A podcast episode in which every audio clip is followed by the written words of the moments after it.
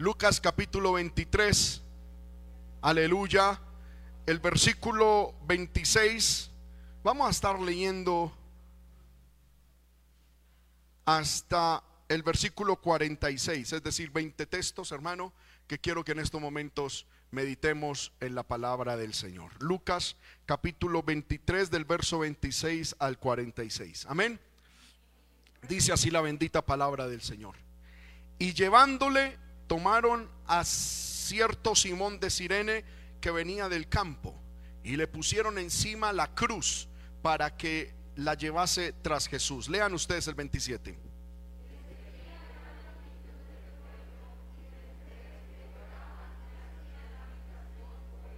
Pero Jesús, vuelto hacia ellas, les dijo, hijas de Jerusalén, no lloréis por mí, sino llorad por vosotras mismas y por vuestros hijos.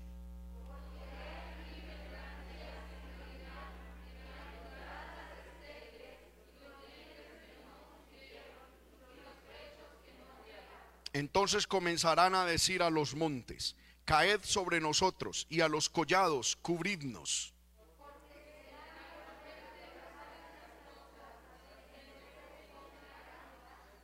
Llevaban también con él a otros dos que eran malhechores para ser muertos.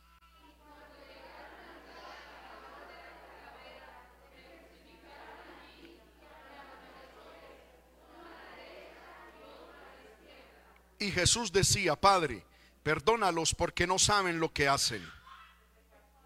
Y repartieron entre sí sus vestidos echando suertes.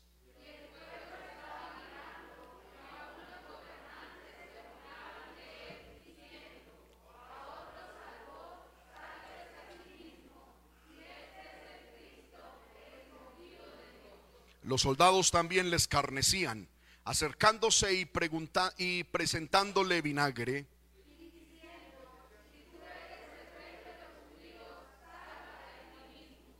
Había también sobre él un, un título escrito con letras griegas, latinas y hebreas. Este es el rey de los judíos.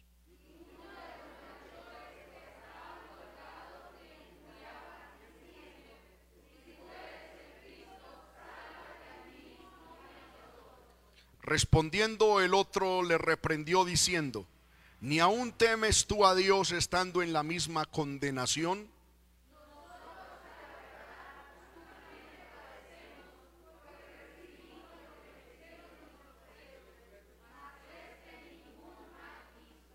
Y dijo a Jesús, acuérdate de mí cuando vengas en tu reino.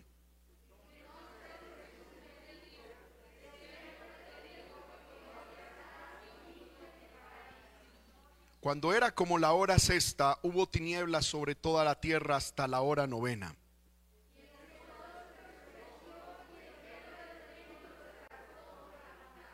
Entonces Jesús, clamando a gran voz, dijo, Padre, en tus manos encomiendo mi espíritu.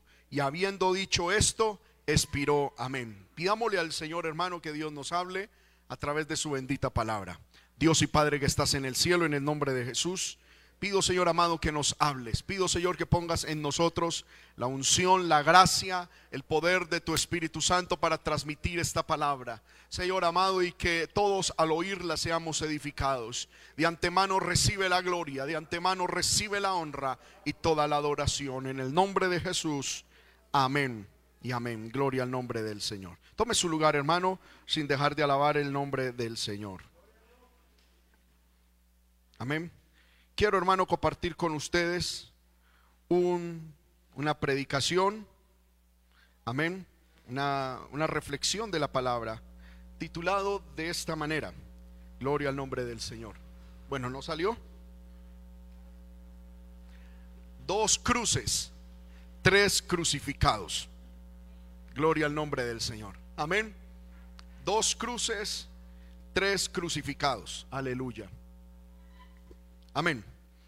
Eh, el texto base, hermano, es Lucas 23, 33, que dice, cuando llegaron al lugar llamado de la calavera, le crucificaron allí y a los malhechores, uno a la derecha y otro a la izquierda.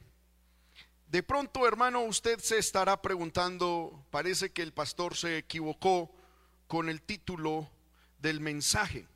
Amén, porque ¿cómo es posible que sean dos cruces y tres crucificados? La Biblia pareciera que hablara de tres crucificados con tres cruces. Gloria al nombre del Señor. Pero hoy vamos a ver, hermano, que cómo es la movida aquí. Gloria al nombre del Señor. Amén. Dos cruces, tres crucificados. Estamos, hermano, en una semana donde se dice que es la Semana Santa, ¿verdad?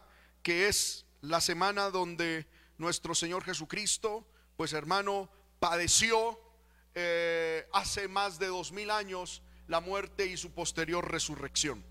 Mm, y no estamos lejos, más o menos por este tiempo, si vamos a ser exactos con la historia, más o menos por este tiempo, nuestro Señor Jesucristo padeció todo lo que, hermano, pues conocemos por nosotros, por amor, allí en la cruz del Calvario. Gloria al Señor.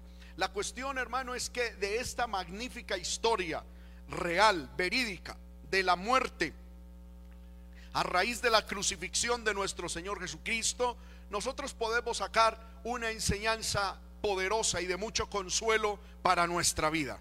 Amén. Y es que, hermano, yo encuentro en esta enseñanza que solo hay dos cruces. Amén. Hay tres crucificados, pero encuentro solamente dos cruces. No dos, no cruces literales, sino dos tipos de cruces. La primer cruz es la cruz de nuestro Señor Jesucristo. Y la otra cruz es la cruz de los ladrones. Amén. No podemos pensar que la cruz de Cristo era la misma que la cruz de los ladrones. Son dos cruces diferentes. Aunque en forma, en estilo, de pronto hasta en peso literal, podían ser iguales. Pero el simbolismo es totalmente diferente. Por eso son dos cruces, tres crucificados. Estas dos cruces, hermano, nos hablan, vuelvo y repito, de la cruz de Jesús, que es una cruz diferente a la de los ladrones. Porque la cruz de Cristo tiene, hermano, eh, o fue dada, según dice la Biblia, en el libro de Marcos, capítulo 10, versículo 45, y ahí quiero resaltar una palabrita importante. Dice, porque el Hijo del Hombre no vino para ser servido, sino para servir y para dar su vida en rescate por muchos. ¿En dónde Cristo iba a dar su vida en rescate por muchos? En la cruz. Por lo tanto, la cruz de Cristo, podemos decirlo así, es una cruz del para. Amén. Para dar vida. Mientras que la cruz de los ladrones, dice la Biblia en Lucas capítulo 23, versículo 31, que ellos dicen, nosotros a la verdad justamente padecemos. ¿En donde En las cruces. Porque nosotros recibimos lo que merecieron nuestros hechos mas este ningún mal hizo. Tenemos entonces, hermanos, dos cruces. Una cruz que es la cruz para, ¿verdad? Y tenemos otra que es la cruz porque. Está la cruz del propósito, porque era la cruz de Cristo para un propósito. Y está la cruz de los ladrones, bendito sea el nombre del Señor, que era la cruz del producto o de las consecuencias. ¿Cuántos alabamos el nombre del Señor? Entendemos esto, hermano, en la maravillosa historia de la crucifixión de nuestro Señor Jesucristo, más que simplemente hoy estudiar, o no simplemente porque es algo grandioso, retiro esa palabra, amén, no, no es simplemente la crucifixión de Cristo, es algo maravilloso, pero con la ayuda del Señor la estudiaremos el sábado aquí que vamos a estar en el ayuno. Gloria al nombre del Señor. Aquí quiero, hermano, eh, eh, enfocarme en las cruces. La Biblia dice entonces que eran literalmente tres cruces, pero en cuanto a, diseño divino habían solamente dos. Una que era la cruz de Cristo y otra que era la cruz de los ladrones. La cruz de Cristo era una cruz, la cruz del para. La cruz de los ladrones era la cruz del porque. Amén. La cruz de Cristo era la cruz del propósito. La cruz de los ladrones era la cruz de la consecuencia. Gloria al nombre del Señor. Aleluya. La cruz de los ladrones, vuelvo y repito hermano, es la cruz de las consecuencias, del resultado. Aleluya, de lo que ellos habían hecho. ¿Cuántos alabamos el nombre del Señor? Podemos, hermano, casi que ilustrarlo de esta manera. Ellos estaban diciendo, estamos en la cruz o con esta cruz por las consecuencias de nuestras decisiones. Hermanos míos, nosotros todos, los seres humanos, vamos a cargar con una cruz siempre. ¿Cuántos alabamos el nombre del Señor? Siempre va a haber una cruz con nosotros. Una cruz que puede que Dios ponga porque es una cruz para o una cruz que vamos a cargar producto del porque tal cosa, es decir, la cruz de la consecuencia. Cuando hablamos de esto, hermano, estamos hablando de cruz, estamos hablando de situaciones difíciles que traen intenso dolor a nuestra vida, que, traen, hermano, grande amargura, preocupación. Aleluya, que son situaciones que nosotros quisiéramos evadir a toda costa. Cuando hablamos de cruces en nuestra vida, estamos hablando de sufrimiento, estamos hablando de dolor, estamos hablando aún de sangre, estamos hablando, hermano, aún de muerte, gloria al nombre del Señor. No necesariamente física, pero sí en muchas situaciones. Por ejemplo, hermano, eh, vemos dos, vemos dos personas, dos hogares. El uno, tristemente, por ejemplo, se le muere un bebé al otro no se le muere un bebé. Esa persona que tiene el bebé muerto es una cruz, eso es un dolor. Vemos, por ejemplo, familias donde, amén, eh, vemos una familia que carga en sus brazos un niño que tristemente nació enfermo. Eso es una cruz. Amén. Yo, por ejemplo, hermano, conozco familias a las que tristemente les han nacido niños enfermos. Amén. Pero cuando uno mira y uno los ve aparentemente, uno ve a, las familias cada una con su cruz. ¿Sí o no? Como cuando uno miraba uno si hubiese visto a Cristo con los ladrones, uno los vería lo mismo, están en lo mismo. Pero ¿qué sucede? Que cuando uno mira aquellas familias en aquella situación, sucede que en, en un caso ese niño nació enfermo porque la mamá tristemente era adicta a algún alucinógeno, algún fármaco, alguna droga, era alcohólica. Eh, bueno, amén, tantas cuestiones. A la otra familia eran buenas personas, pero les nació el niño así. Porque hermano, a los buenos también nos suceden cosas malas. ¿Cuántos alabamos el nombre del Señor? Usted ve dos familias con la misma situación, pero son dos cruces diferentes. Porque a la una, la cruz era una cruz porque habían hecho cosas. La otra era, es, parece la misma cruz, pero es una cruz para, con un propósito. ¿Cuántos alabamos el nombre del Señor? Podemos ver, hermano, dos personas en un paradero de bus y de preguntarles, ¿ustedes cómo están? Yo desempleado, usted desempleado, listo, los dos desempleados. Los dos están pensando, los dos tienen la misma cruz. El uno fue expulsado del trabajo por vago, por irresponsable, por, por, amén, eh, ¿cómo se diría más? Por, porque era mal trabajador.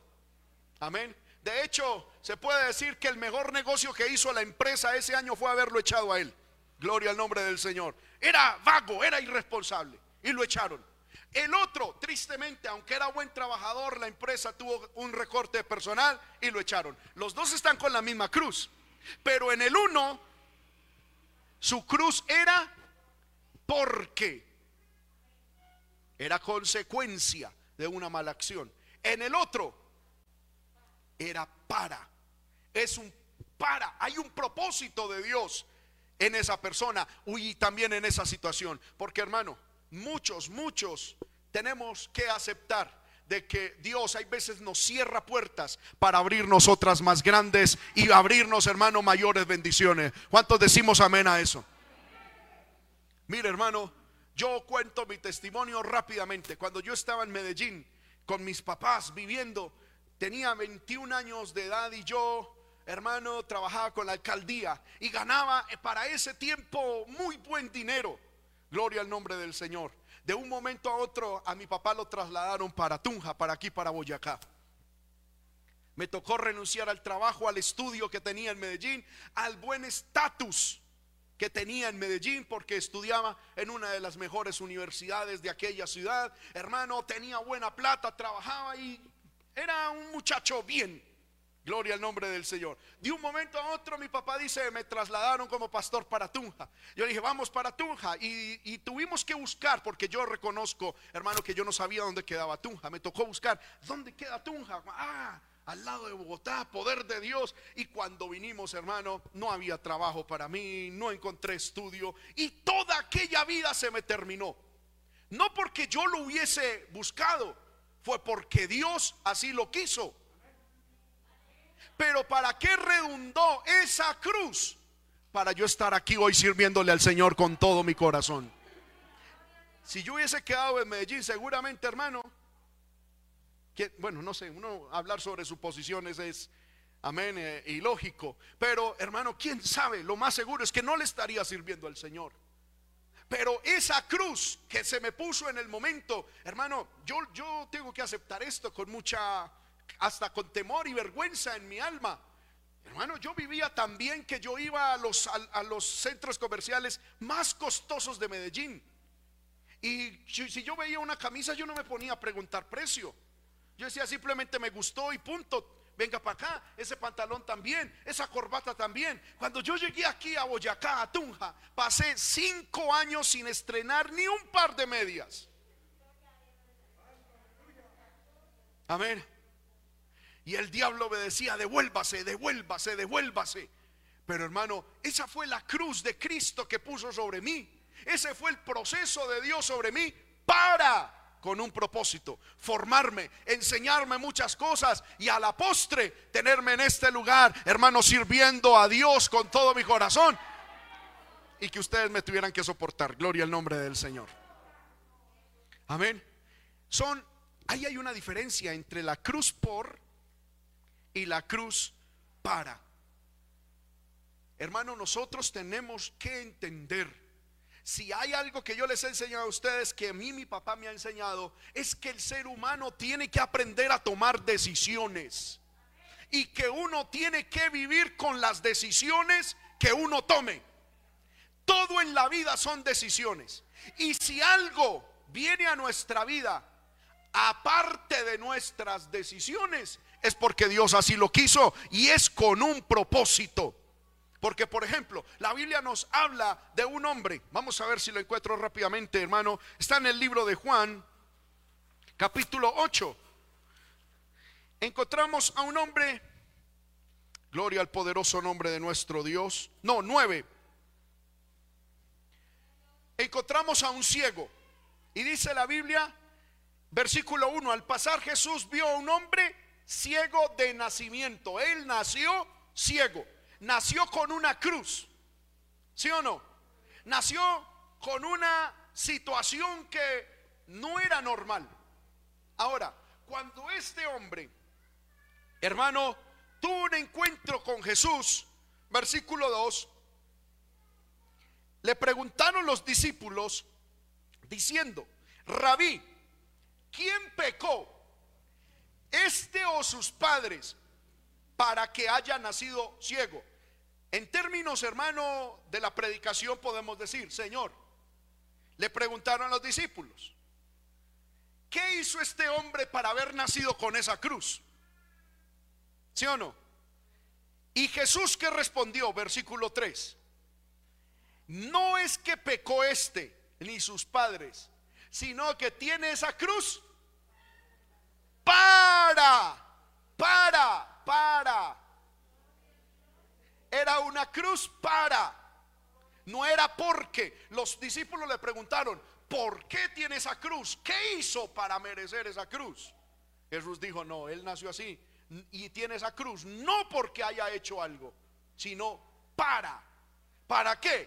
Para que las obras de Dios se manifestasen en él.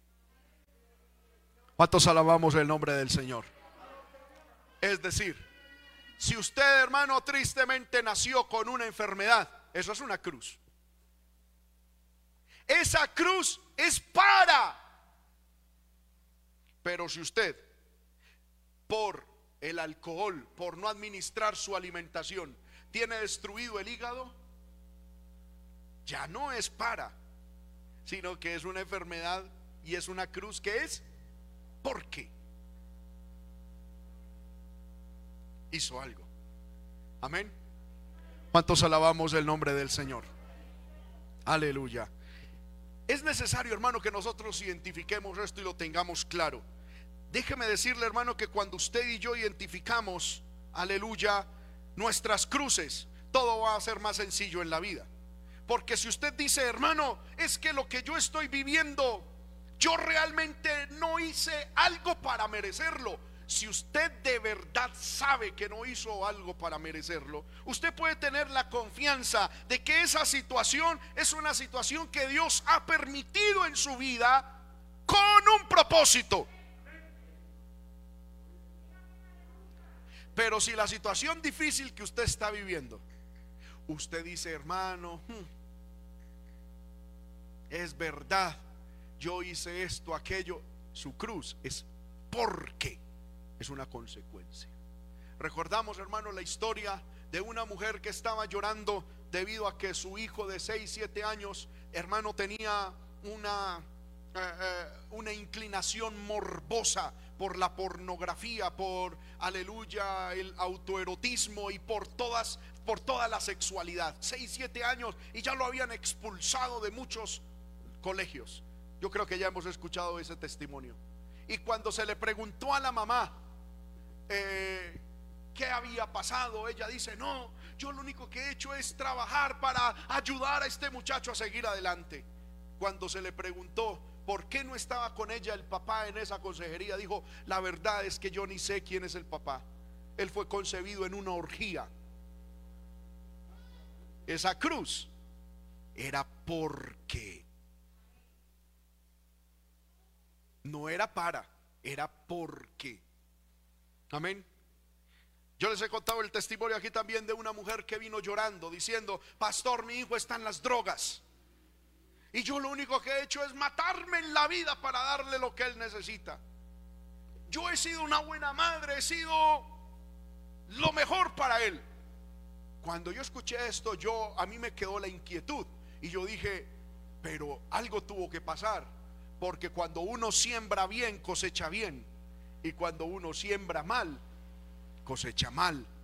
Yo le dije, señora, le hice la misma pregunta cuénteme, ¿dónde está el papá del niño? Me dijo, no, yo a ese muchacho lo tuve cuando era muy adolescente. Eh, eh, yo me entregué con ese hombre y, quedé paso y ese hombre se fue y me abandonó. Y entonces ahora me toca trabajar y dejárselo a mi mamá para que mi mamá lo cuide. Pero es que mi mamá es enferma y ella no lo cuida se mantuvo, se mantuvo en las calles. Son una cadena de errores. Amén. No es porque Sitica. La, la, mala suerte le cayó. No, son una suerte de errores, de cadenas de errores que se fueron cometiendo y que fueron añadiendo más y más errores. Y a la postre la cruz que se está viviendo no es para, sino una cruz del por qué hice tal cosa. Los ladrones que estaban con Jesús estaban ahí no porque fuera el propósito de Dios con ellos Estaban ahí porque fue el resultado de una serie de acciones que vinieron haciendo a lo largo de la vida y en este momento estaban en la cruz. Era la cruz del porqué, de las consecuencias. Era la cruz que mostraba como, hermano, en, en el presente, cómo había sido el pasado. Bendito sea el nombre del Señor. Que el Señor nos ayude, hermano Todo en la vida es una decisión. Todo en la vida es una decisión, hermanos míos. Vamos al cielo porque tomamos la decisión de creer en Cristo y obedecer su palabra. Pero que el Señor nos guarde. Vamos al infierno porque tomamos la decisión de apartarnos de Dios y dejar, hermano, aleluya, cargar y dañar nuestro corazón. ¿Cuántos alabamos el nombre de Cristo? En esta semana donde se celebra la crucifixión, donde todo mundo mira la cruz de Cristo, es bueno que también no solamente miremos la cruz como el objeto físico, sino como los propósitos que llevaron a unos allá, a, Cristo allá y a los otros allá mismo. ¿Cuántos alabamos el nombre del Señor? Hermanos míos, porque es que tomar decisiones nefastas, eso trae consecuencias nefastas. Nada en la vida, hermano, queda en el aire. Hermano, cuando nosotros tomamos, aleluya, decisiones por el pecado, vamos a sufrir consecuencias. Miremos, aleluya. ¿Cuántos alabamos el nombre del Señor? Aleluya. Santo es el nombre del Señor. Amén. En el libro de Deuteronomio capítulo 28, versículo 67. Dice la palabra de Dios, Deuteronomio 28, 67. Estoy hablando de que cuando tomamos malas decisiones, pues vamos a sufrir malas situaciones. Por la mañana dirás, Deuteronomio 28, 67. Por la mañana dirás, ¿quién diera que fuera la tarde? Y a la tarde dirás, ¿Quién diera que fuera la mañana? Por el miedo de tu corazón con que estás amedrantado y por lo que verán tus ojos. Aquí Dios está diciendo que debido a la desobediencia, que debido, porque si usted mira, esa está dentro de, la parte que habla de las consecuencias de la desobediencia. Y una consecuencia de la desobediencia es que por la mañana la persona que no obedezca a Dios y tome malas decisiones dirá, ay, ojalá fuera tarde. Pero llega la tarde y dice, ay, qué bueno que fuera mañana. ¿No le ha pasado a usted, hermano, que muchas veces o hemos oído de gente que se acuesta a dormir diciendo, no puedo dormir, ojalá amanezca, pero amanece y dice, ay, ojalá fuera de noche ya? Lo que anhelan es que pase el tiempo lo más rápido posible. ¿Por qué? Por las consecuencias de las decisiones que han tomado. Job capítulo 15, versículo 20 dice, todos sus días, todos sus días, el impío es atormentado de dolor y el número de sus años está escondido para el violento. Todos los días, todos los días el impío es atormentado de dolor. Salmo 107, versículo 17, dice, fueron afligidos los insensatos a causa del camino de su rebelión. Salmo 107, 17. Todos los, dice, fueron afligidos los insensatos a causa del camino de su rebelión y a causa de sus maldades. Es que hermano, cuando uno toma malas decisiones, va a tener que sufrir malas situaciones. La última parte de Proverbios 13:15 dice, Proverbios 13:15 dice, el camino de los transgresores es duro. Amén. El camino de los transgresores es duro. Romanos 2:9 está decretado por Dios. Romanos 2.9. Tribulación y angustia sobre todo ser humano que hace lo malo. ¿Cuántos alabamos el nombre del Señor? Dios, hermano, lo ha decretado de esa manera. Nadie, nadie puede tomar malas decisiones y vivir buenos momentos. El pecado trae consecuencias. Eh, Romanos 6, 6.23 dice, la paga del pecado es muerte. Mas la dádiva de Dios es vida eterna en Cristo Jesús, Señor nuestro. En Ezequiel 18:4 dice, el alma que pecare, esa morirá. Proverbios capítulo 11, versículo 19, dice, como la justicia conduce a la vida, así el que sigue el mal lo hace para su propia muerte. Amén. Y esto, hermanos, son leyes inalterables que, hermano, están escritos en la palabra del Señor. Malas decisiones conducen a malas situaciones. Cada, hermano, situación difícil que nosotros tenemos, uno de los orígenes pueden ser las malas decisiones. Decisiones que, hermano, en el, en el pasado o en el presente estamos tomando de manera equivocada, que a la postre nos van a llevar a tener que cargar una cruz. De pronto, hermano, usted que está aquí o que está escuchando este mensaje, está diciendo, hermano, mire la situación tan difícil que estoy viviendo. Yo le invito, hermano, a que sin autoengañarse, usted entienda y mire si es una situación que Dios permitió o una situación que usted se ganó, que usted provocó. ¿Cuántos alabamos el nombre del Señor? Tenemos que ser sinceros en eso. ¿Por qué? Porque hermano, hay una palabra de Dios para ambos casos. ¿Qué va a pasar cuando tenemos cruces que Dios nos ha puesto para? y qué hacer cuando tenemos cruces que hemos o que tenemos. ¿Por qué? Amén. Hay varias maneras, bendito sea el nombre del Señor, de enfrentar. ¿Cómo afrontar la cruz de las consecuencias? Yo creo, hermano, que muchos de nosotros tenemos que cargar cruces de consecuencias. Hay otros que cargamos cruces de propósitos. Y hay otros que tristemente nos toca cargar las dos. ¿Sí o no? Cruces que Dios pone con propósitos y cruces que nos ganamos por nuestras decisiones.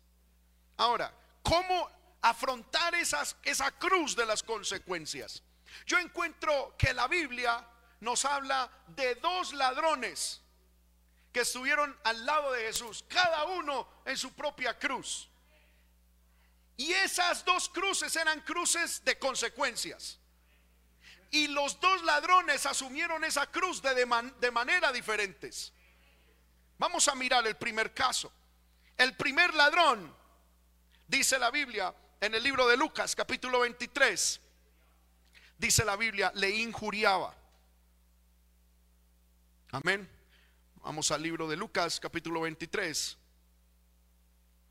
Gloria al poderoso nombre de nuestro Dios.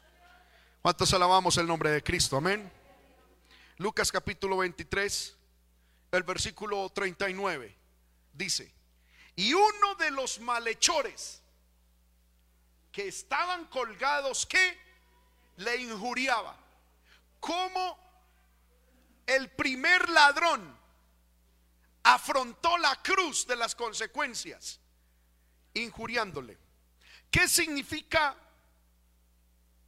injuriar? La palabra injuriar es una palabra que significa blasfemar. De hecho, es la palabra griega blasfema, que es blasfemar, insultar. Bendito sea el nombre del Señor. Calumniar o maldecir. Lo primero que hizo este hombre que estaba en la cruz era maldecir a Dios por estar en la cruz. Era gritar, insultar, calumniar. Era, hermano, hacer un tremendo show. Porque él, por, por estar en la cruz, cruz que se merecía tener. Pero hermano, esa es la primera forma en que muchos podemos afrontar la cruz de las consecuencias. ¿Cómo? Hermano, mostrándonos como si hubiésemos sido la Santa Madre Teresa de Calcuta. Ah, pero ¿por qué? ¿Y dónde está Dios? Y, que, y insultando a Dios y pleiteando contra Dios. Ese tipo, hermano, de actitud frente a la cruz de las consecuencias no nos llevará a ninguna parte. Segundo, ¿qué hacía este hombre? Dice la palabra del Señor que, hermano, él se unió en medio de la cruz de sus propias consecuencias, se unió al pensamiento secular contra Dios. Que esto es una cosa, hermano, tremenda, tremenda, que me llamó mucho la atención cuando ahorita, hermano, a mediodía estaba estudiando. Amén. ¿Qué situación o a qué me refiero con esto? Se unió al pensamiento secular contra Dios. Vamos a Lucas capítulo, el versículo 35 en adelante. Dice, y el pueblo estaba mirando, Cristo estaba en la cruz con los ladrones. Y el pueblo estaba mirando aquel espectáculo. Y aún los gobernantes que hacían se burlaban de Jesús, diciendo, mire lo que decía el pueblo y todos aquellos. A otro salvó, sálvese a sí mismo. Si este es el Cristo, el escogido de Dios. Versículo 36. Los soldados también les carnecían y acercándose y presentándole vinagre, le dijeron, mire lo que le decían los soldados romanos, si eres el rey de los judíos, sálvate a ti mismo. ¿Qué le decía la gente, hermano, que se burlaba de Cristo? Si eres el rey de los judíos, sálvate a ti mismo. ¿Y qué le decía el ladrón estando el ladrón en la cruz? Versículo 39 si eres el Cristo, sálvate a ti mismo. Qué tremendo, hermano, me llamó mucho la atención esto. Este tipo era un ladrón y se le unió a los soldados, que seguramente fueron los que lo apresaron, lo juzgaron y lo llevaron a la cruz. Pero cuando se trata de quejarse contra Dios, hermano, el ladrón se une al soldado. Amén. ¿Cuántos alabamos el nombre de Cristo? Todo, en, e, todo mundo en ese tiempo pensaba de la misma manera. Que se salve, si es el Cristo que se salve. Y este ladrón estando en la cruz, Cristo estaba en la cruz del propósito, pero él estaba, el ladrón estaba en, el, en la cruz de la consecuencia y se le unió al pensamiento de los demás. Hermano, ¿cómo reaccionamos? ¿Cómo pensamos nosotros cuando estamos en momentos de dificultad? Estamos muchas veces pensando lo mismo que piensa la gente sin Dios. Mucho, mucho pueblo de Dios, hermano, está tristemente cargando una cruz de sus propias consecuencias pero están pensando lo mismo del mundo. Oiga, ¿dónde está Dios? Y no pues que usted es cristiano. Y entonces, ¿y para qué le ha servido el Evangelio? No, váyase para tal parte, haga esto, haga lo otro, vaya, tome y olvídese de sus problemas. Y muchos cristianos están hablando hoy pensando lo mismo. Y estamos reaccionando del mismo modo que piensa el mundo. Si usted, hermano, reconoce que tiene una cruz y es una cruz del, del porqué, es decir, de las consecuencias. Hermano, y usted está pensando en esa situación igual que el mundo, le quiero decir que su cruz no va a terminar en nada bueno. Y la tercera manera en la que este hombre afrontaba o afrontó su cruz, dice la Biblia, dice, a otro salvó, sálvese a sí mismo y sálveme, sálvenos a nosotros. Este hombre, santo poder que se me hizo, reclamaba derechos en medio de su cruz. Casi que está diciendo, si él se puede salvar a sí mismo, entonces yo también tengo derecho de que me salve. A este hombre, hermanos míos, no le dolía el pecado que había realizado lo que le dolía eran las consecuencias que estaba viviendo. Este hombre, hermano, no le importaba lo que había acontecido, lo que quería era que Dios lo salvara ya, ya, ya de la situación que estaba viviendo.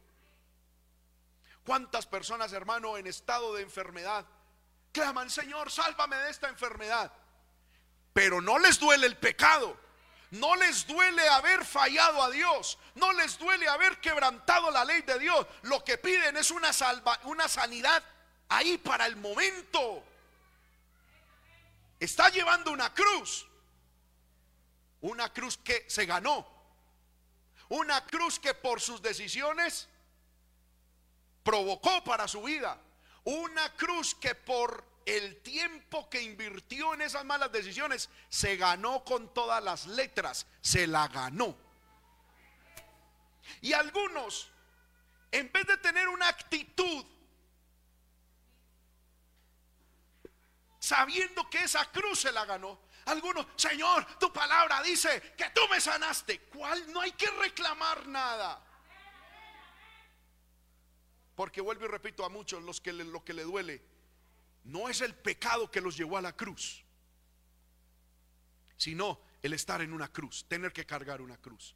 Y lo que le está pidiendo a Dios es que Dios les quite la cruz. ¿Para qué? Para ellos.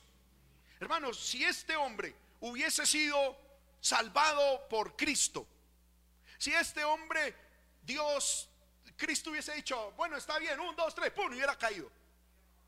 Hermano, ay, corre y se escapa de los ladrones, de los soldados. ¿Sí o no? Pero allá escondido, cuando le llegue hambre, como nunca aprendió a trabajar y a ser honesto, ¿qué hubiese hecho? Seguir robando. Mire esto, hermano. Escúcheme bien lo que voy a decir. Cuando nuestra cruz es por consecuencias, que Dios nos libre de las consecuencias es hacernos un mal a nosotros, a la sociedad y a Dios mismo. Por eso Dios nunca a nadie va a librar de las consecuencias. Porque entre otras cosas, no hay mejor evangelista que una enfermedad. No hay mejor maestro que una crisis económica profunda. Nada lo pone a uno a pensar tan profundamente como la crisis y más si es una crisis producto de mis decisiones, si es una crisis consecuencia de algo. Mira hermano, ¿cuándo, ¿cuándo es que los hombres piensan sobre su, su, conducta? Cuando la esposa ya tiene las maletas hechas y dice, me voy. Ay, hermano, no hay mejor terapeuta familiar que eso. Ahí se ponen a pensar, ay, ¿qué hice? ¿Qué hice? Dios no va a evitar las consecuencias, Dios las deja, porque las consecuencias, hermano, muchas veces son nuestras mejores amigas. Nosotros consideramos que son nuestras peores enemigas, pero las consecuencias son nuestras mejores maestras. Amén. Y cuando no entendimos por las buenas, entonces Dios dice, aprenda por las malas. Y, hay, y hermano, y Dios, vuelvo y repito, no nos va a evitar las consecuencias. Y nosotros, escúcheme bien, no debemos meternos en nada cuando una persona esté sufriendo las consecuencias de sus actos. Amén.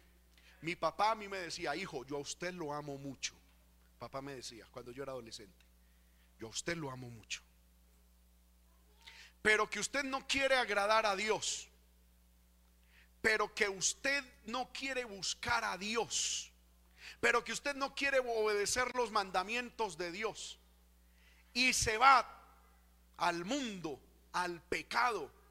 Mi papá me lo decía. Y en esa vida de pecado usted llega a caer a una cárcel hasta ahí usted fue hijo mío, me decía mi papá. Nunca espere que lo vaya a visitar, porque yo a usted le enseñé el camino correcto. Le enseñé la palabra desde el primer día que nació. Y ahora, si usted después coge su vida, lárguese, me decía mi papá, y viva su vida lo más lejos de mí. Y entienda que el día en que usted pase esa puerta, yo morí para usted y usted murió para mí. Hermano, entre otras cosas, usted cree que por qué yo estoy aquí. Porque ese señor era serio. Si mi papá me hubiese dicho, hijo, no, usted haga lo que quiera, igual usted siempre va a ser mi niño. Ay, tráigame los hijos que quiera, con las mujeres que quiera, las borrachas, que aquí usted siempre va a encontrar su papá. Hermano, ¿qué tipo de hombre hubiera formado en mí? Si me estoy haciendo entender con esto?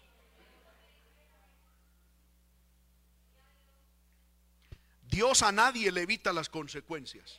Nosotros tampoco. Amén.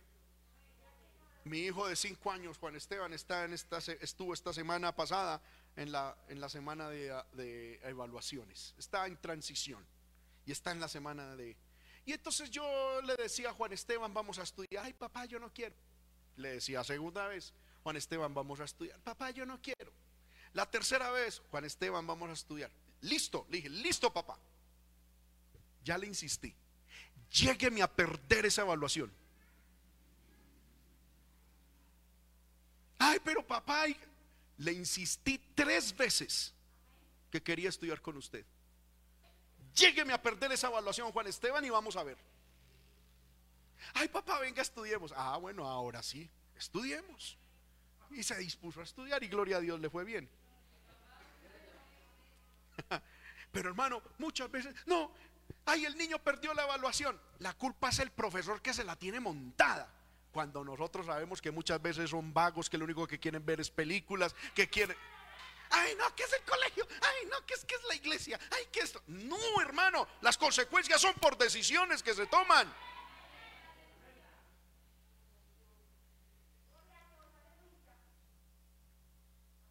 Amén. Como que me estoy inspirando, gloria al Señor, a predicar, aleluya.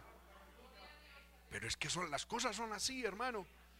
Jesús le dijo a este hombre, Jesús no, ni siquiera, hermano, le, corrijo, Jesús ni siquiera le dijo algo. Simplemente lo escuchó ahí. El otro ahí vociferaba, ay, yo tengo derecho, ay, llamen la ONU, llame un abogado, sálveme a mí, sálvese él, opa, sí, yo me uno a la chusma, todos esto y lo otro. Eso simplemente eso es como bulla que le llega al oído. Amén. ¿Qué actitud tienes tú con tu cruz de consecuencias? Miremos la actitud del otro hombre.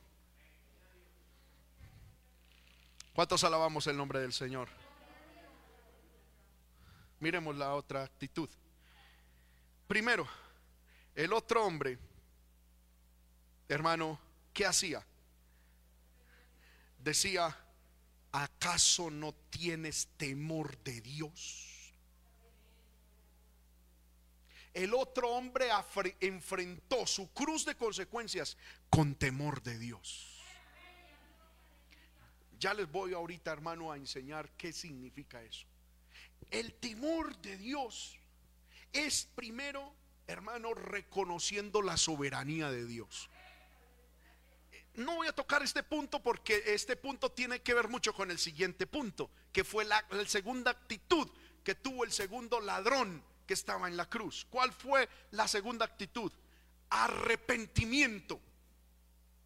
Que en este caso, escúcheme bien, el arrepentimiento es el resultado de la verdad, de tener un conocimiento claro de la verdad y de la justicia. ¿Qué es el temor a Dios? Unamos los, los conceptos. El temor a Dios es el conocimiento de saber de que Dios es Dios de que Él es santo y es justo. Justo. Por lo tanto, el temor a Dios me enseña de que si por que si en estos momentos estoy en una cruz de consecuencias, no es por los soldados romanos ni por el juez ni por esto, fue porque Dios que es justo permitió esa situación en mi vida. Juez justo. Porque algunos hermanos en la cruz es cuando intentan invocar al Dios de misericordia. Señor, ten misericordia de mí. No, ya la misericordia en la cruz no está. La cruz es la señal de la justicia de Dios. El momento de dificultad, el momento hermano de cruz, por consecuencias, es la manifestación de la justicia de Dios. ¿Qué tengo que hacer yo? En vez de injuriar, en vez de unirme al pensamiento de los de afuera, en vez, aleluya, de, de estar reclamando derechos, yo tengo es que tener temor de Dios, alzar mis ojos a Dios y decir, Señor, en verdad, en verdad, yo he hecho lo que me merezco. Y lo que has permitido a mi vida es justo.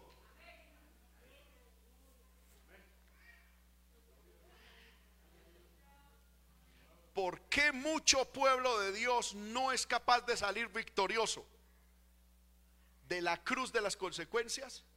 Porque nos cuesta aceptar que lo que estamos sufriendo es justo.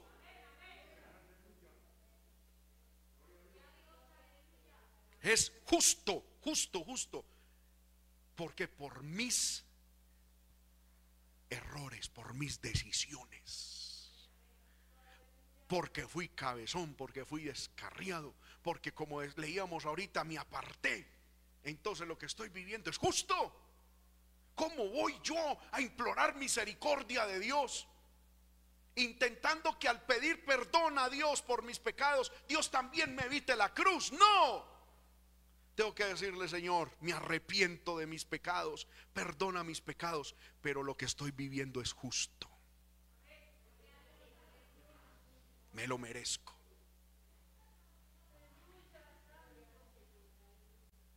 Y no quiero venir a utilizar tu poder para que cambies en mí lo que yo me merezco.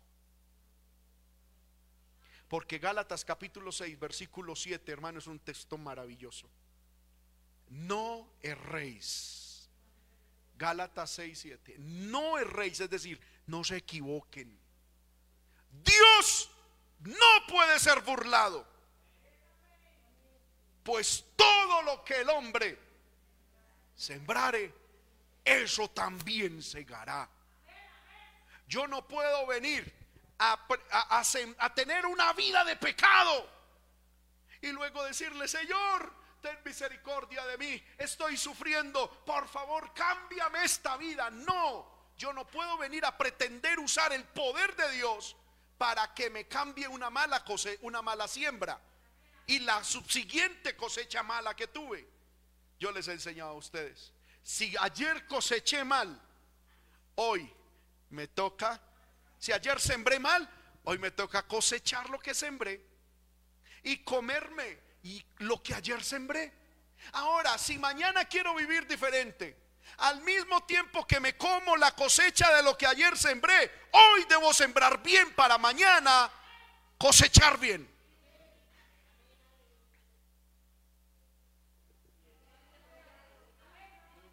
Amén. Este hombre, ¿cómo enfrentó su cruz? Gloria al nombre del Señor. Aleluya. ¿Cómo enfrentó su cruz? Vuelvo y repito. Con temor de Dios. Con arrepentimiento y verdad. Hermanos míos, miremos qué dice Proverbios capítulo 16, verso 6, que es el texto que condensa estas dos cosas que les estoy enseñando. Proverbios 16, 6. ¿Cuántos están aprendiendo de la palabra del Señor? Amén. Proverbios 16, 6. Dice de la siguiente manera, con misericordia y verdad se corrige el pecado. Y con temor de Jehová los hombres se apartan del mal. Dos cosas que quiero resaltar. Ahí tenemos la receta para el pecado para el pecado, no para la cruz. La cruz de las consecuencias se tiene que vivir. Esta es la receta para el pecado, que fue la que nos llevó a esa cruz. Para no volver a estar en una cruz de esas. ¿Cómo dice el texto? Ya lo perdimos, gloria al nombre del Señor. Con misericordia y verdad se corrige el pecado. y con el temor de Jehová los hombres se apartan del mal. Padres de familia, entendamos que esa es la receta. Nosotros mismos entendamos, esa es nuestra receta con misericordia y verdad. Tiene que haber verdad. ¿Qué es la verdad? Aceptar que pequé, aceptar que fallé, aceptar que mis errores, que mis acciones no fueron acertadas, sino que me equivoqué y que aunque me creía sabio, me creía rico, me creía libre, mis acciones fueron malas delante de Dios. Esa es la verdad. Por eso el salmista dice, Señor, tú amas la verdad en lo íntimo. Cuando David pecó y se estaba arrepintiendo, él fue delante de Dios diciendo, tú amas la verdad en lo íntimo y en lo secreto me has hecho comprender sabiduría. La verdad. Porque hay gente que dice, hermano, la verdad fue que dije esa mentira, pero es que hermano, si no decía eso, perdía tanta plata. Está justificando su pecado. El que ha pecado, hermano, tenemos que reconocer, pequé, pequé delante de Dios. Pequé. Y, la, y el castigo de Dios es justo. Si el Señor me castiga es justo. Y si, me, y si Él permitió esta cruz a causa o consecuencia de mis acciones, es justo. Dios es justo. Perdóname, Señor, el haber pecado contra ti. Pero esta cruz, si tú la sigues permitiendo en mi vida, la cargaré como el testimonio de lo que significa cargar una cruz de consecuencia que en el pasado me equivoqué, pero Dios es bueno para perdonar. ¿Cuántos alabamos el nombre del Señor? Aleluya. ¿Cuántos alabamos el nombre del Señor? Amén. Amén. Los hermanos de multimedia que por favor me ayuden teniendo esto quieto aquí para yo poderlo controlar. Alabamos el nombre del Señor. Amén. Dice, hermano, entonces, primer manera de afrontar las consecuencias. ¿Cómo lo afrontó el primer ladrón? El primero, injuria, uniéndose al pensamiento de los de afuera, enemigos de Dios. Y tercero, reclamando derechos. ¿Cuál fue la actitud? No del ladrón bueno, porque no hay ladrón bueno, pero sí del ladrón arrepentido. Amén. ¿Cuál fue el primer, la primera actitud con la que afrentó su cruz? Con temor de Dios. Segundo, con arrepentimiento. Y tercero, con una clara decisión de ser seguidor de Cristo. Porque dice, acuérdate de mí cuando estés en tu reino. ¿Sabe qué significa eso? Le estaba diciendo, Señor, esto tiene hermano unas implicaciones tremendas. Señor, yo sé quién eres tú y yo quiero seguirte. Y tú vas a establecer un reino y te prometo que en ese reino yo no voy a ser ladrón. Lo que voy a hacer es seguirte a ti en ese reino. Obedecerte a ti en ese reino. Estar dispuesto a hacer lo que sea que salga de tu boca, de tus labios. Estuvo dispuesto, decidió ser un seguidor de Cristo. Mientras el otro ladrón estaba diciendo, bájeme de aquí que quiero ir a seguir robando, el otro ladrón le dijo, Señor, si quieres, no me bajes de aquí, pero permíteme ser tu seguidor allá en la otra vida. Este ladrón no le dijo, Señor, quítame este sufrimiento. Lo que le dijo es, permíteme estar en tu reino, estar contigo. ¿Con qué actitud, hermano? Este hombre prefirió permanecer en la cruz, pero después estar con Jesús. Con esa, hermano, y con esta serie de decisiones, con temor de Dios, arrepentimiento y con la decisión de seguir a Cristo, déjeme decirle algo. Este hombre convirtió su cruz en una escalera.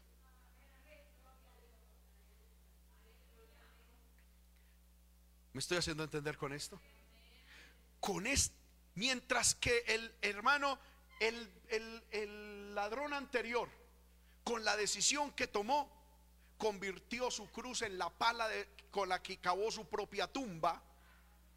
Este hombre con su decisión convirtió su cruz en una escalera, en un puente, en un medio, primero, para estar cerca del Señor.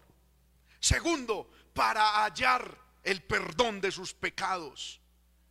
Fue, utilizó la escalera para eh, eh, convirtió la cruz en una escalera con la cual salió del infierno de donde por minutos Amén.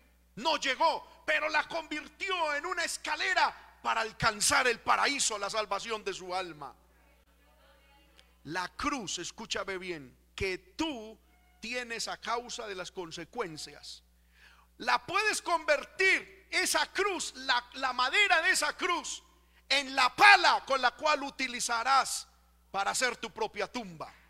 La tumba de tu familia y la tumba de todo o con esa madera de esa cruz de tus consecuencias, con la actitud correcta, la puedes convertir en una escalera de la cual escapes del infierno y del juicio de Dios.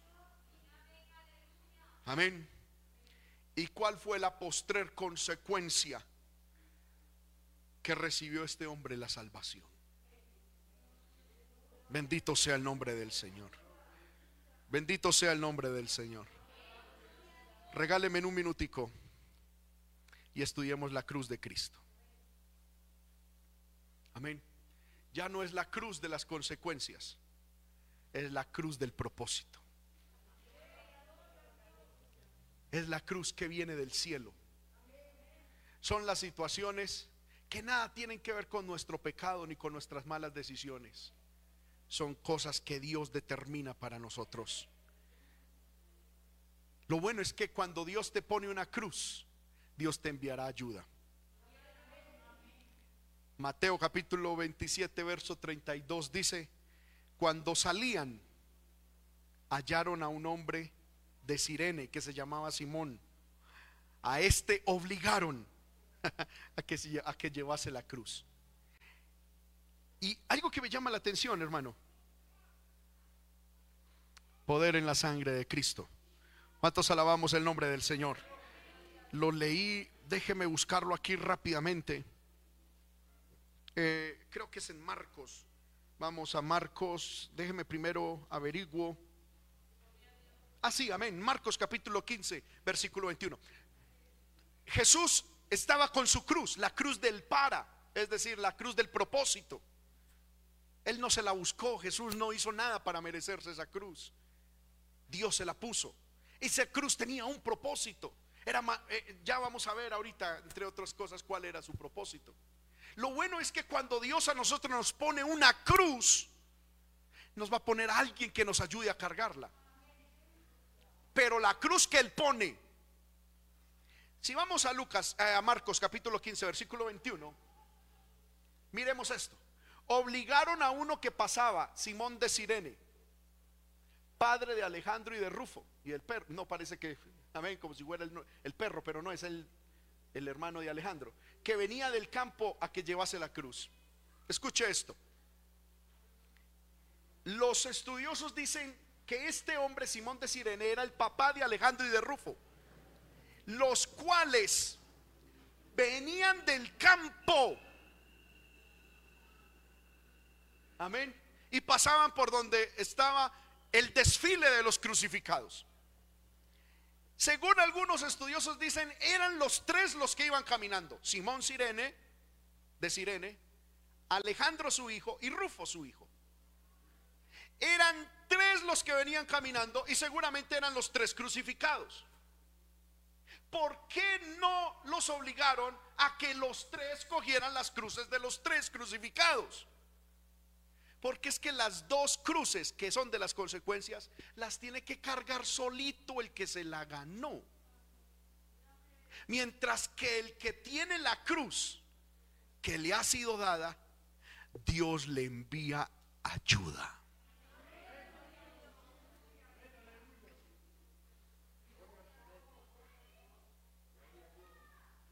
Hermano, es que esta cruz que tengo, hermano, sí es raíz de mis es una consecuencia a raíz de mis decisiones. ¿Y por qué nadie me ayuda? Porque es que nadie te va a ayudar.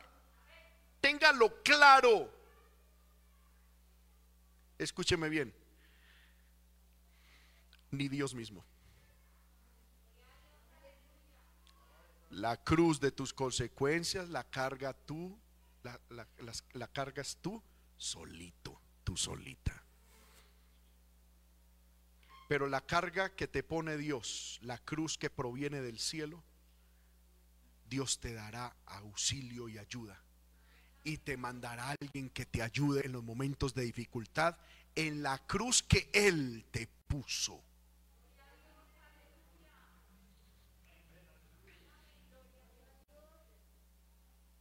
¿Cuántos alabamos el nombre del Señor? Amén.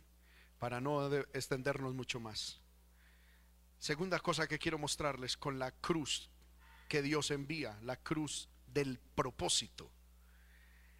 Está en Isaías. Lo primero es que la cruz del propósito, Dios te enviará ayuda.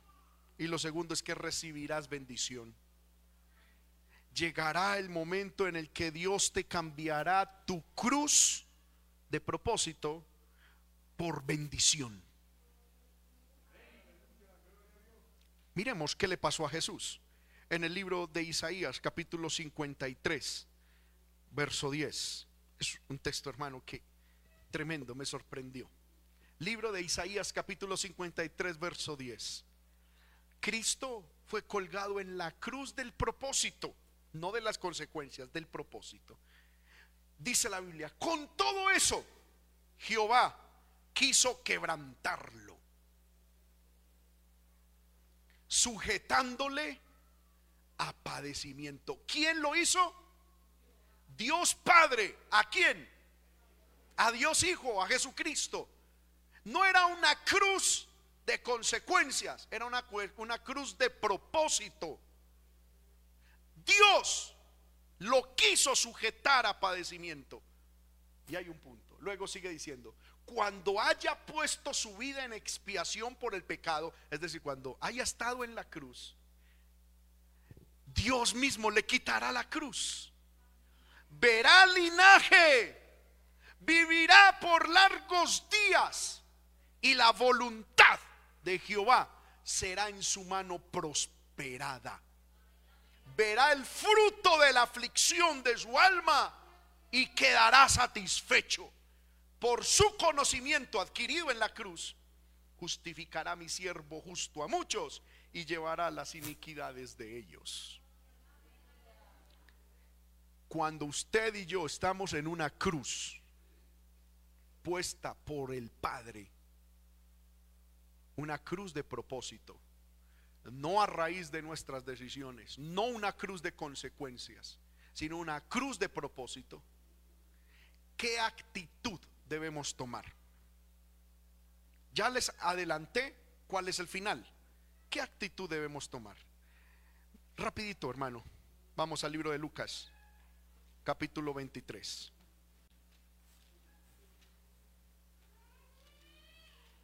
Aleluya. El Señor está en medio de nosotros, hermano. Amén. Lucas capítulo 23 el versículo 27. Lo primero es que Dios, vuelvo y repito, te va a poner alguien que te ayude en esa cruz. En las demás cruces no. En la que Él pone, Él te enviará. 26, 27. Le seguía una gran multitud. Lo más seguro es que cuando Dios te ponga una cruz de Él encima tuyo, mucha gente te va a estar viendo, analizando cómo actúas, qué hablas, qué dices. Y había una multitud de mujeres que lloraban y hacía lamentación por él. Había una cantidad de mujeres ¡ah, ah! llorando. El que ha recibido la cruz del Padre se voltea y les dicen, sabe que no lloren por mí. Más bien lloren por ustedes. El que ha recibido una cruz del Padre y la toma con la actitud correcta es capaz de en medio de su crucifixión consolar a otros.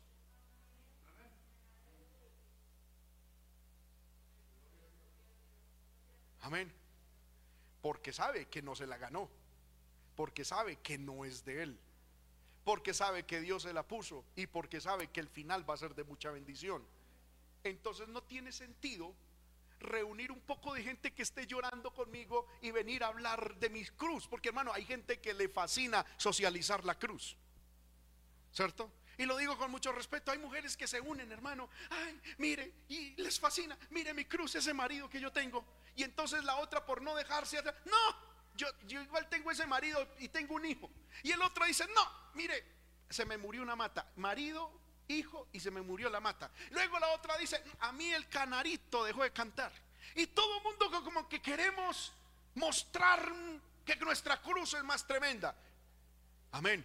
Hermano, el que ha recibido la cruz de Cristo, la cruz del propósito, entiende esto lo recibí de Dios. Dios en su voluntad lo ha permitido.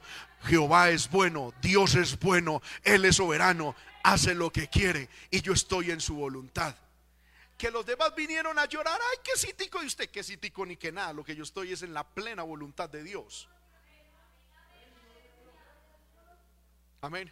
Recuerdo, hermano, sin mostrarme como algún ejemplo de nada el día en que nos robaron. Amén, aquí, que muchos de ustedes supieron, estábamos en culto y se metieron en el tercer piso y nos robaron la cuota del apartamentico. Estábamos ahorrando, hermano, y se nos robaron los primeros ahorritos que teníamos para la, casa que Dios nos iba a dar. Cuando llegamos vimos todo eso. Uno como humano llora, mi esposa empezó a llorar. Y yo recuerdo que la abracé y le dije, amor, Dios es bueno. Yo no llamé a un ladrón para que nos robaran. Yo no le dije, mire, esto no es producto de mi pecado, ni de su pecado. Dios lo quiso así. Le dije, por favor, entiéndame algo. En estos momentos estamos en el más excelente momento de nuestra vida. Porque esto lo permitió Dios. Y uno como humano se pregunta, ¿y ahora qué vamos a hacer con la casa? ¿Será que renunciamos a la casa? No, el Dios que permitió esto será el Dios que provee. Y Dios así lo hizo. Usted está pasando por un momento de dificultad que Dios permitió. ¿Qué debe de hacer? Hermano, deje de acumular lágrimas de otros sobre usted. Deje de mostrarse como, ay, ténganme lástimas y ticos de mí, a ver quién me da una ofrendita, una llamadita. Ay, no, si Dios lo quiso, tome su cruz, levante su frente espalda derecha, pasos cortos, buena actitud y el Señor va conmigo, cargue su cruz. ¿Cuántos alabamos el nombre del Señor? Jesús a las mujeres que estaban ahí al lado, no lloren por mí, lloren por ustedes, no lloren por mí porque esto es momentáneo, esta cruz es momentánea. La gloria que viene después de la cruz es eterna, más bien lloren por ustedes. El que sabe que tiene una cruz que ha venido de parte del Señor, consuela, hermano, a los que están en situaciones difíciles. Segundo, versículo 34. El que ha recibido una cruz de parte de Dios es capaz de perdonar. Porque si bien la cruz, digo, la situación vino de parte de Dios, los que elaboraron la cruz y los que crucificaron a Jesús fueron personas. Escúcheme bien, hermano, es que Dios muchas veces va a tener que utilizar personas para que te caigamos en momentos que Dios ha permitido y ha diseñado para nosotros. Pero yo debo entender que si esa situación, esa cruz, Dios la permitió a mi vida, los que fueron usados nada tienen que ver contra mí. Porque hermano, déjeme decirle, Dios hay veces hasta el diablo usa. ¿Cuántos alabamos el nombre del Señor? Dios hasta eh, Dios al diablo usa. Se cuenta la historia de una anciana, hermano, que, que, había quedado viuda y no tenía hijos. Y estaba, hermano, en, una, en un apartamentico en alquiler, pero el apartamentico demasiado mal. Era lo único que ella podía pagar ahí a gatas, como se dice popularmente. Y un día la señora pagó el arriendo y se quedó sin sin qué comer, sin dinero para comer.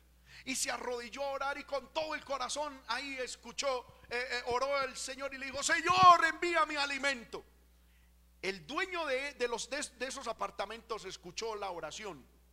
Pero ese señor era ateo y era un enemigo de Dios y se burlaba de ella por ser cristiana. Y entonces él llegó y dijo, vea, la voy a dejar hacer caer mal. Fue al, al- al- al supermercado y compró tremendo mercado.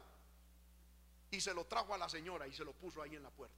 Cuando la señora fue y abrió la puerta, la hermana vio tremendo mercado y empezó, hermano, a llorar y a danzar de la alegría. Lo puso en el comedor y danzando. Y entonces el señor, el ateo, fue y le dijo, dijo, "Vo- voy a, a mirar a ver qué, qué pasa con esto. Y fue, hermano, y le dijo, señora, ¿qué es esa algarabía? ¿Qué pasó? Y entonces dijo, ella le contó, mire, y Dios me proveyó alimento. Y el Señor sacó la factura y dijo, ¿cuál Dios ni que nada? Yo escuché su oración.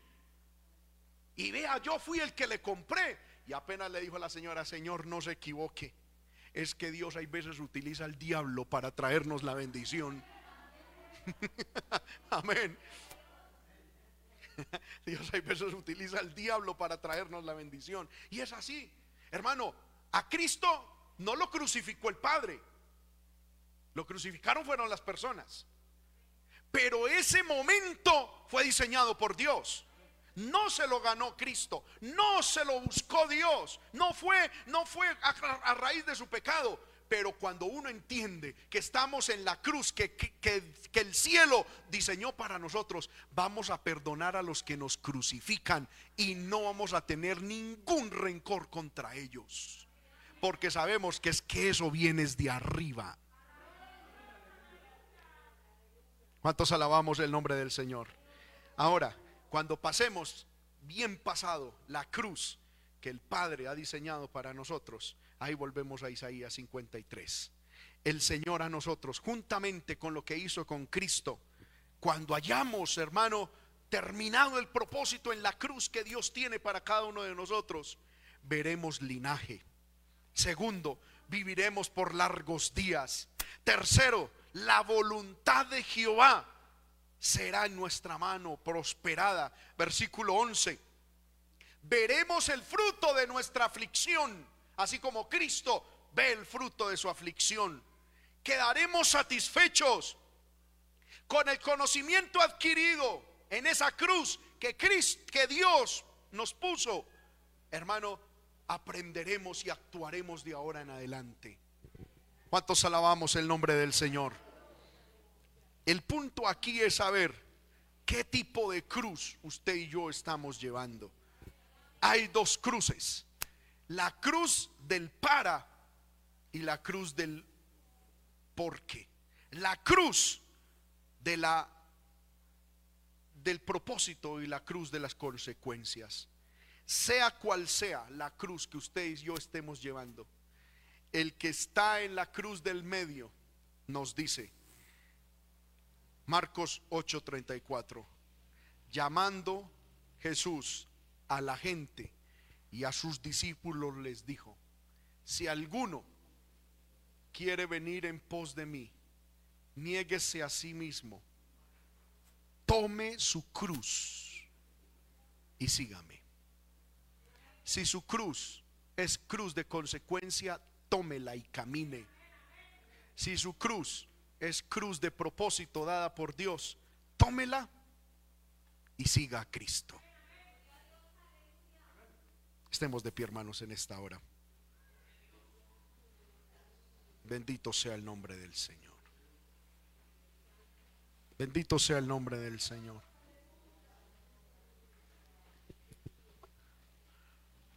Dos cruces, tres crucificados. ¿Cuál es la cruz que tú estás viviendo? Y según esta palabra, ¿cuál es la actitud que debes tomar? Yo le invito a que cierre sus ojitos, por favor, y hable con Dios un minutico ya para terminar. Oh, mi alma te alaba, Señor. Posiblemente dirás, estoy tomando ambas cruces. Sí, es posible. Ya sabes qué debes hacer con cada una de ellas.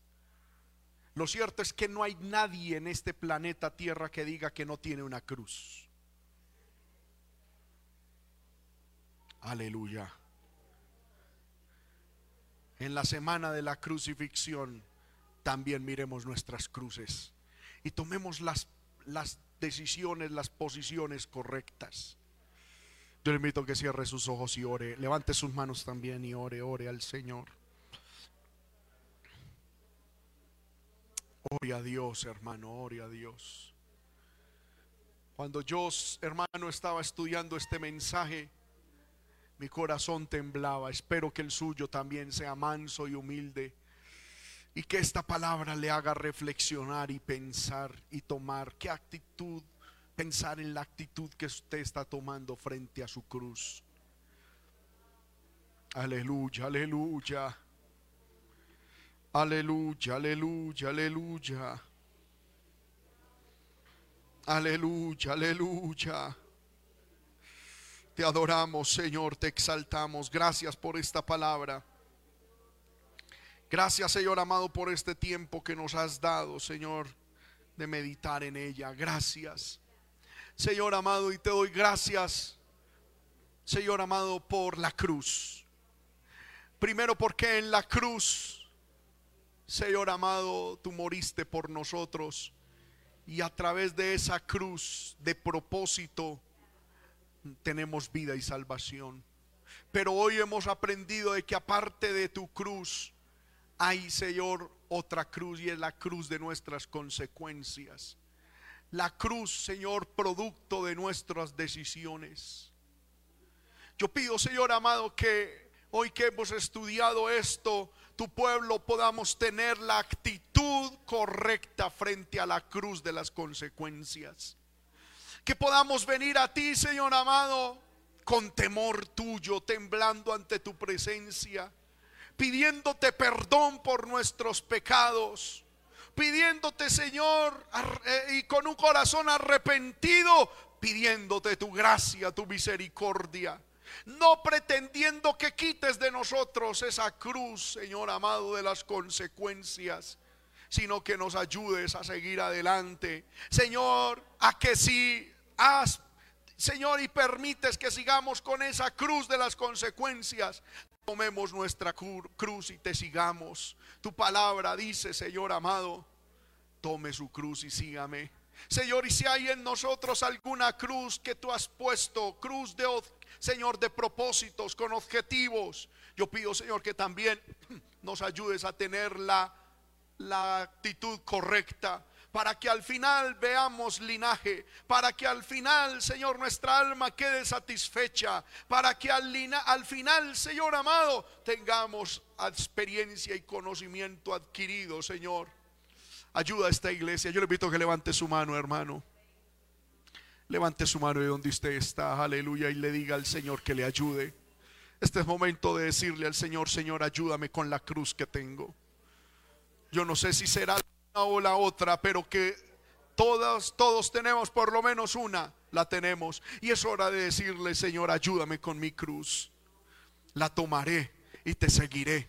Porque tener una cruz no es excusa para no seguir a Cristo. Tener una cruz no es excusa para abandonar al Señor. Tener una cruz no es excusa para abandonar la iglesia, para abandonar al Señor. Hay que tomar la cruz, sea cual sea y hay que seguir a Cristo todos los días, todos los días, todos los días. Gracias Señor, gracias por tu palabra. Gracias Señor amado por este tiempo que nos has concedido de estudio en tu palabra, de meditación en tu palabra. No solamente la cruz de Cristo nos enseña la salvación, sino que nos enseñan estas verdades profundas, Señor amado en el nombre de Jesús. Gracias, Señor. Démosle gracias a Dios, hermano, por la palabra. Aleluya.